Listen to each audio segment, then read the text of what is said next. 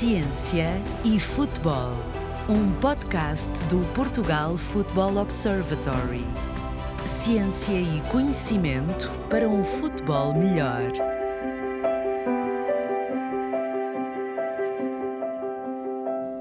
Estamos juntos de novo para mais um episódio do podcast Ciência e Futebol do Portugal Football Observatory.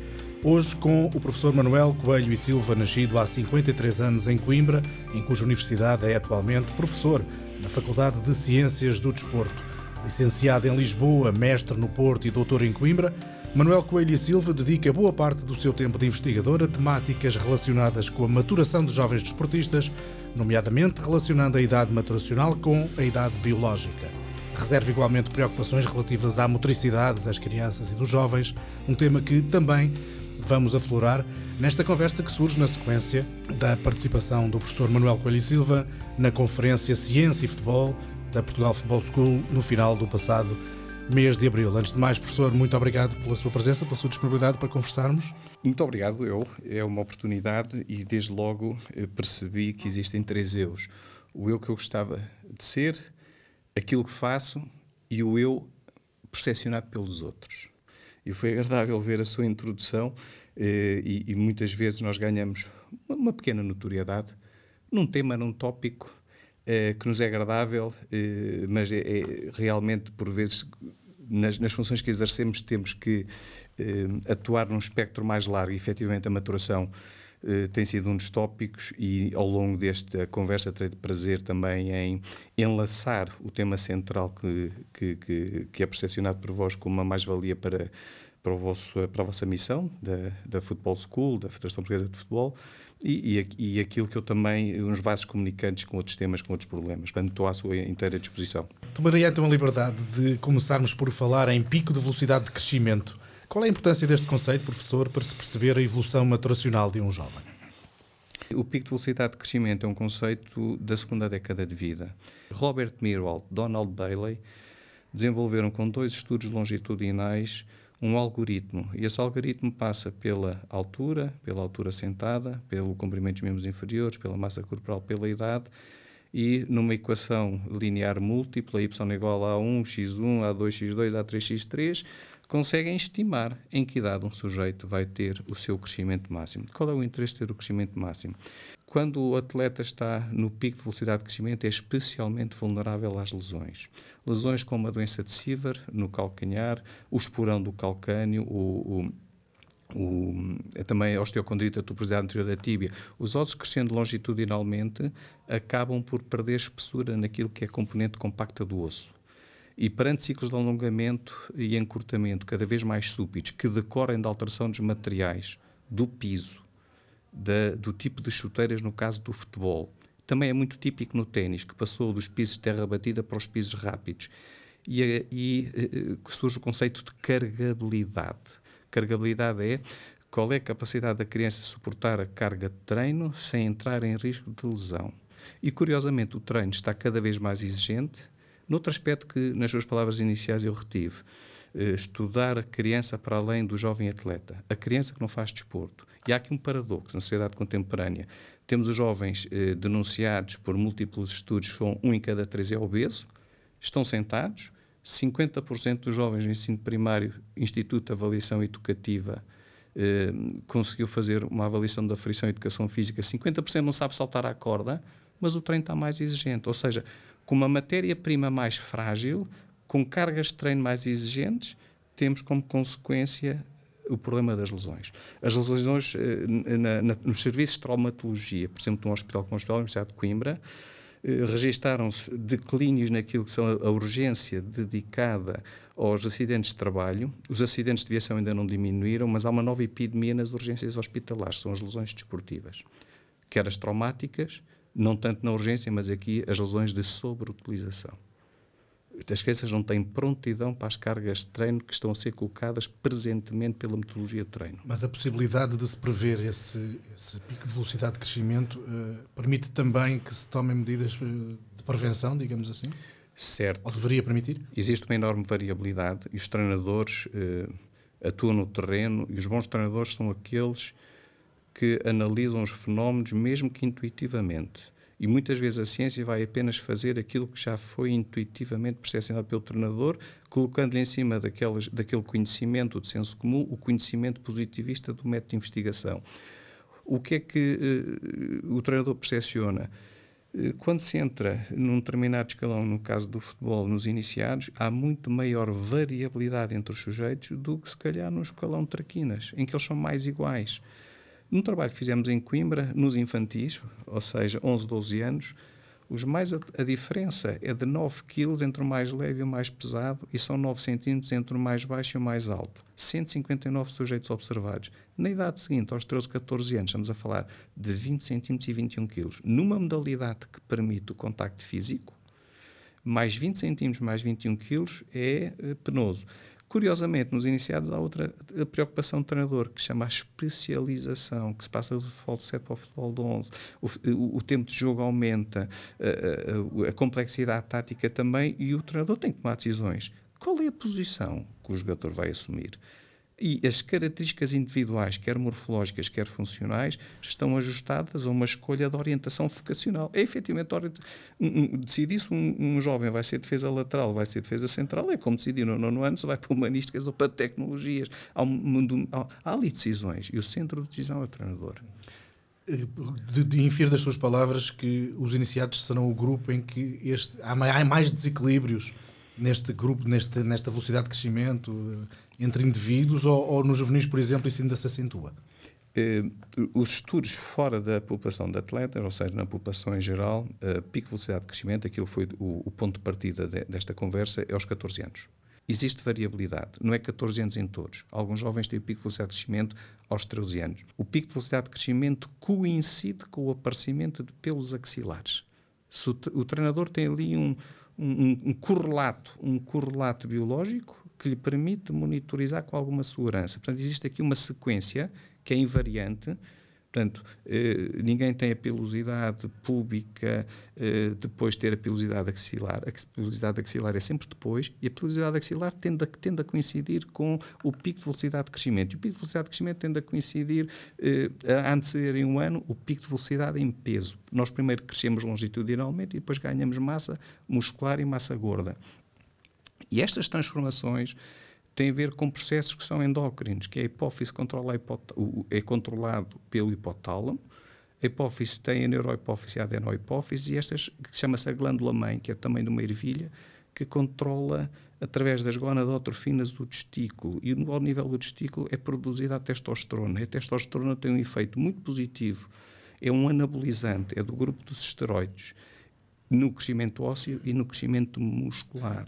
Portanto, enquanto o hipotálamo não faz fatores libertadores para a hipófise, a hipófise não produz gonadotrofinas, as gonadotrofinas ativam o testículo e o testículo lança testosterona, enquanto isto não acontece. E o relógio biológico não é igual para todos.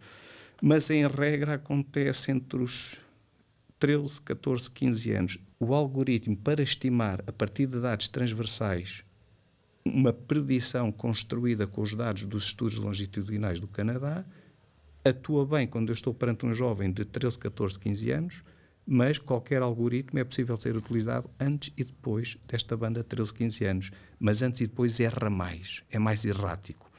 A, a realidade produzida pelo algoritmo depois não coincide com a realidade, com, com, com os factos. E ele teve acesso aos estudos longitudinais da Polónia.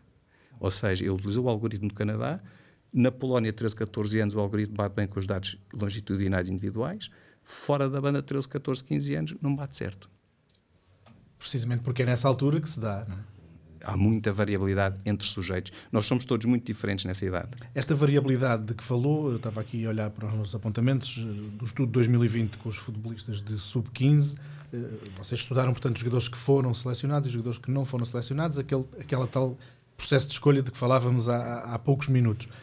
O físico é mesmo, nestas idades, essencial neste processo de escolha dos treinadores, mesmo que eles o tentem contrariar? Eu acho que temos aqui diferentes patamares de decisão. O selecionador eh, das federações, do tecido associativo e federativo, está condicionado pelas decisões do treinador. Então vamos ver, em primeira instância, como é que o treinador está a atuar. E o treinador, quando tem 30, 40, 50 atletas numa campanha de promoção da modalidade e só vai inscrever 20, ele está a selecionar Quando ele tem 20 e escolhe 16 para o jogo, ele está a selecionar. Quando ele tem 16 para o jogo e escolhe 11, está a selecionar. Quando ele faz substituições, está a selecionar. E o selecionador distrital e, e nacional só atuam a seguir. Sim. Se eles não vierem abaixo ajustar o seu alinhamento conceptual nestes problemas, na concepção do jogo e do modelo de formação a longo prazo, ele está condicionado. Acha que essas escolhas dos treinadores, reformulando um pouco a pergunta, dos treinadores nos clubes, dependem de facto, mesmo que, que inconscientemente, destas aptidões físicas, destas diferenças, destas vantagens, chamemos-lhe assim, que alguns jovens podem ter sobre outros por causa do estado nutricional? O, o, o, os, os selecionadores distritais e federativos eh, têm sensibilidade para aquilo que estamos a falar. Já pensam a longo prazo, já fazem prognose. O treinador de clube tende a tomar decisões de curto prazo, mais imediatistas. Ele é mais pragmático, ele tem problemas a resolver. E muitas vezes até nem sequer tem uma experiência que lhe permita um distanciamento à solução imediata. Ele tem um problema para resolver e vai resolvê-lo. Mas se ele está a montante dos selecionadores, condiciona está logo o selecionador. a condicionar. É? Condiciona. O selecionador, pela sua experiência, porque tem atributos diferentes e por isso é que é selecionador, acaba já por ter uma, um entendimento e até no discurso já muito próprio, muito próximo do, do investigador ou do investigador eh, observador. O, o, o, problema está em termos que levar aquilo que eu diria uma cultura, uma cultura de modalidade, uma cultura científica, o que é um desafio para as unidades de investigação. Nós não podemos fazer conhecimento para ficar entre nós. O Boaventura Sousa Santos diz o conhecimento só é útil se passar se contagiar e alterar o senso comum. Portanto, a nossa função é produzir conhecimento, transferi-lo, eh, transferência de conhecimento e depois a seguir alterar o senso comum e ver os treinadores a fazer aquilo que nós há 10 anos atrás andámos a investigar. Esse é o salto qualitativo das, das sociedades que andam à nossa frente. Mas do qual estamos longe. Eh, temos, temos muitos países à nossa frente, não é no setor desportivo. No setor desportivo, julgo eu, que se houvesse um ranking de, de, países, nós estamos acima daquilo que é o nosso valor de desenvolvimento social e económico. Noutros estudos em que o professor Manuel eh, Coelho e Silva participou, verificaram-se também correlações fortes entre descritores físicos e performance. Pelo menos eh, vi basquetebol, ténis de mesa. Isto é uma inevitabilidade do desporto, eh, falando assim, de uma forma mais simplista? Às vezes os processos parecem intencionais e não são. Temos aqui investigação que parte de cima para baixo, investigação que parte do jovem investigador de mestrado e doutoramento. São oportunidades também que se fazem para produzir conhecimento. E a certa altura nós fomos fazer trabalhos no table tennis e verificámos que também há uma variabilidade que é possível, variabilidade dos sujeitos na força, eh, no peso, na estatura, que é possível de ser explicada a partir da variabilidade de um relógio biológico que lhe chamamos maturação. Esse relógio biológico tem um indicador que é a idade óssea através de um exame de imagem do pulso e da mão esquerda. Mas a estrutura do futebol tem contacto físico, a estrutura do ténis não tem contacto físico. Mas o ténis hoje tem uma certa brutalidade. Eu acho que hoje a telegenia do desporto, ou seja, o desporto não passa na televisão, não mobiliza recursos económicos. O desporto para passar na televisão tem que ter determinados atributos de brutalidade. Veja a NBA que tem a cultura do in your face. Os miúdos gostam daquela brutalidade. No ténis, se ter, o, o, som do ténis não, tem, não é o mesmo som com que vimos o Mats Wilander jogar contra o, o Bjorn Borg. A televisão tem essas características e eles sabem fazer essas realizações. O que acontece no ténis é que passaram do piso de terra batida, que tinha ciclos lentos de alongamento e encurtamento, e passaram para a terra rápida, para a explosividade. Passaram das raquetes de madeira para as raquetes de fibra, que têm outra velocidade de troca da bola. E o esqueleto está a ser agredido. E então, nós hoje começamos a ver em determinadas modalidades eh, uma necessidade de voltar, por exemplo, no ténis, à raquete de madeira, idades coincidentes com o tal pico de crescimento, porque a raquete de madeira absorve impactos, e voltar ao gesto técnico com duas mãos. Porque eu dissipo a força se fizer a esquerda com duas mãos. Se eu começar a fazer a esquerda com raquetes de carbono em pisos rápidos, são extremamente violentos no impacto da bola no ténis, eu desenvolvo uma tec, aquilo que os, os, os médicos chamam de tecnopatia. Aquela lesão deve-se à técnica desportiva. Não acontece na população em geral. Então eu diria o seguinte: é preciso ter muito cuidado em expor e submeter as crianças em baixas idades ao tipo de chuteiras e ao tipo de pisos rápidos. Tudo bem, eles precisam de menos rega, têm capacidade de fazer mais horas por semana, mas o jovem em determinadas idades, treinando apenas e só em pisos de rápidos com mau calçado, vão acumular lesões e não vão jogar até aos 36, 37 anos.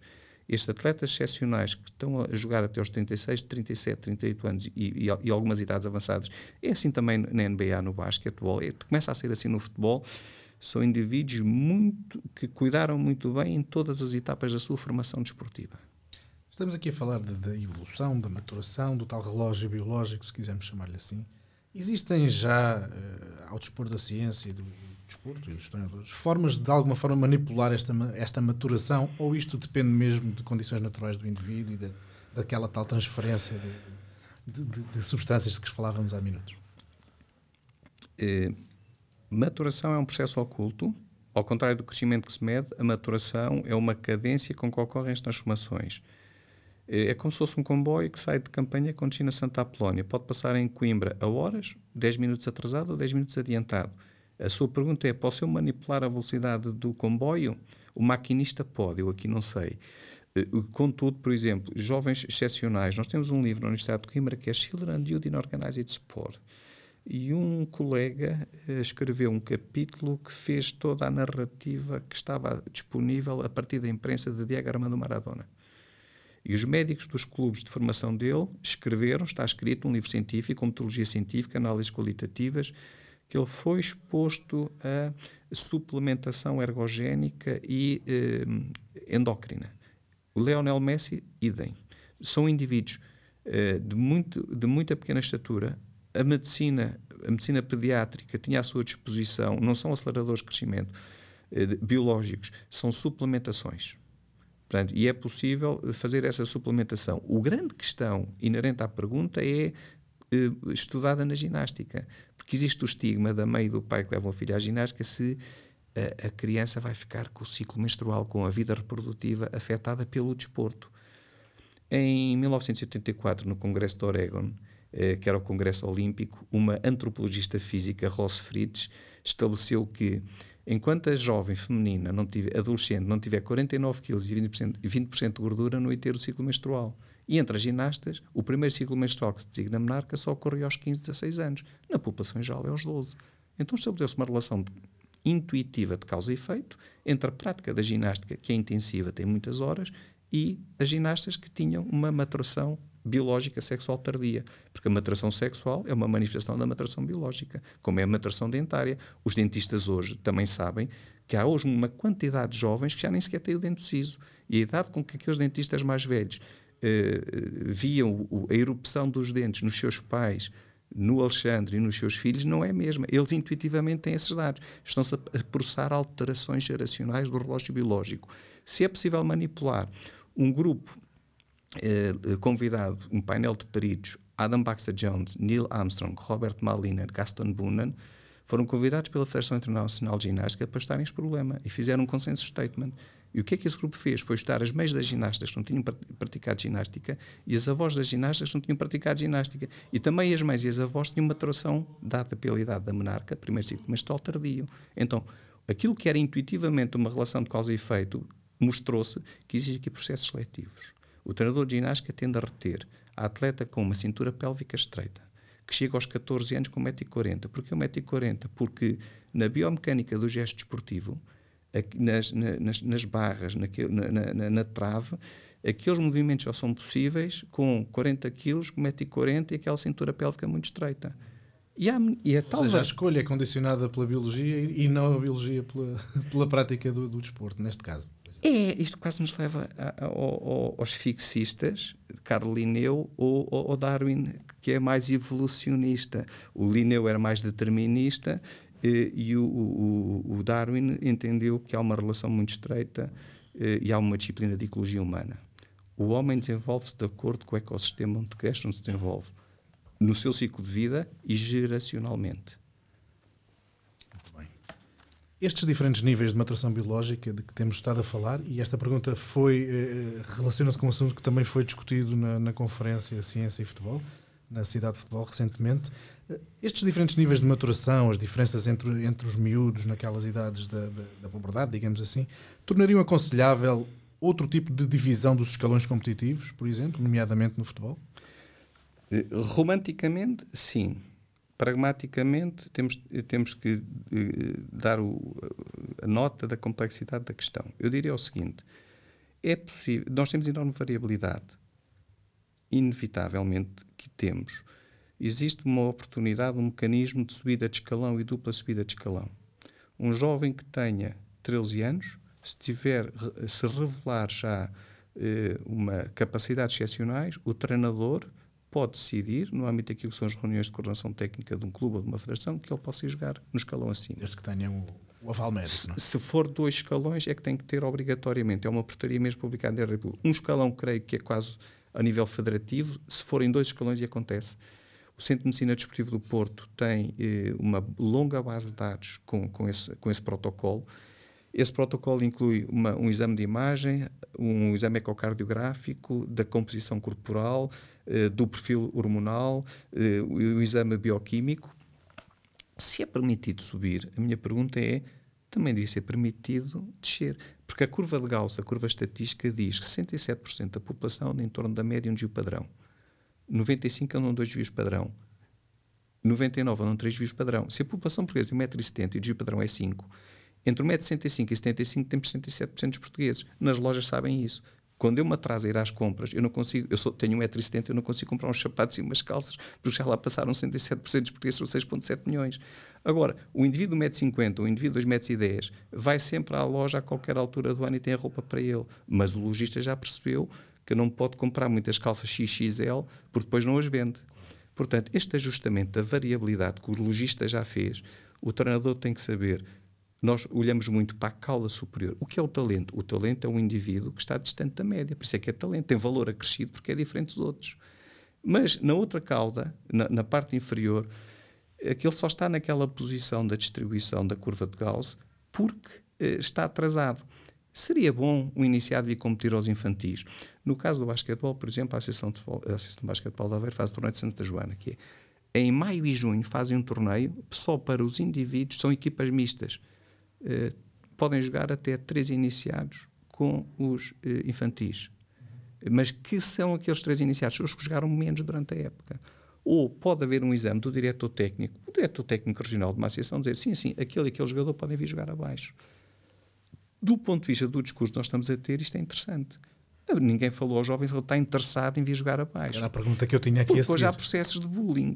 Não, o que será um jovem regressar ao seu grupo de origem quase que desqualificado, porque as culturas juvenis nem sempre são amigáveis. Isso era a minha questão. Uh, e se os escalões forem determinados por biobanding e não por idade uh, do bilhete de identidade? Um o Alexandre foi buscar o termo uh, o, o, que resume biobanding. No judo fazem as provas de acordo com o peso corporal.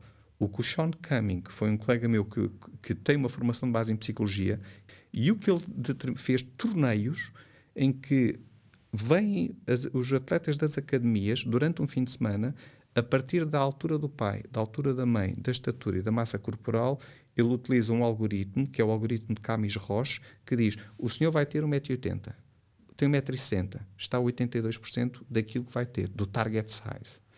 E depois junta todos os atletas que estão entre 80% e 85% do seu target size e vão jogar uns contra os outros independentemente da idade, independentemente do tamanho, os que estão entre os 85% e 90% vão para outro campo jogar uns contra os outros.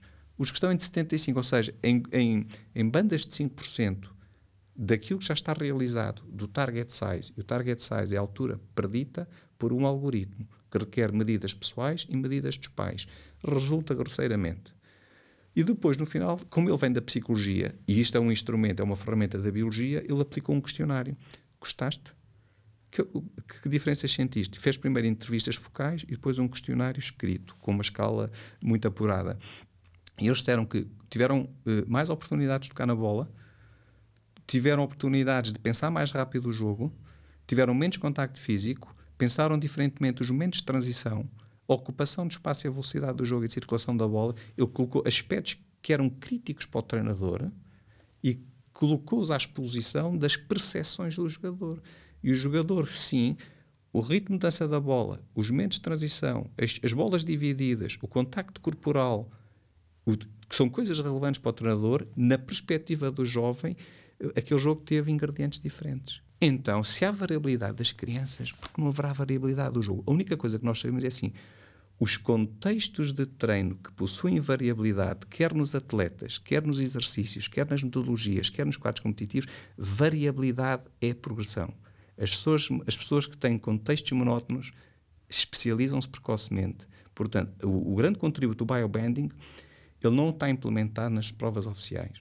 As provas oficiais é para apurar campeões. O campeão é a essência do desporto. É um lirismo, é romântico pensar que é possível distorcer este, este máximo. O máximo é apurar recordes e campeões.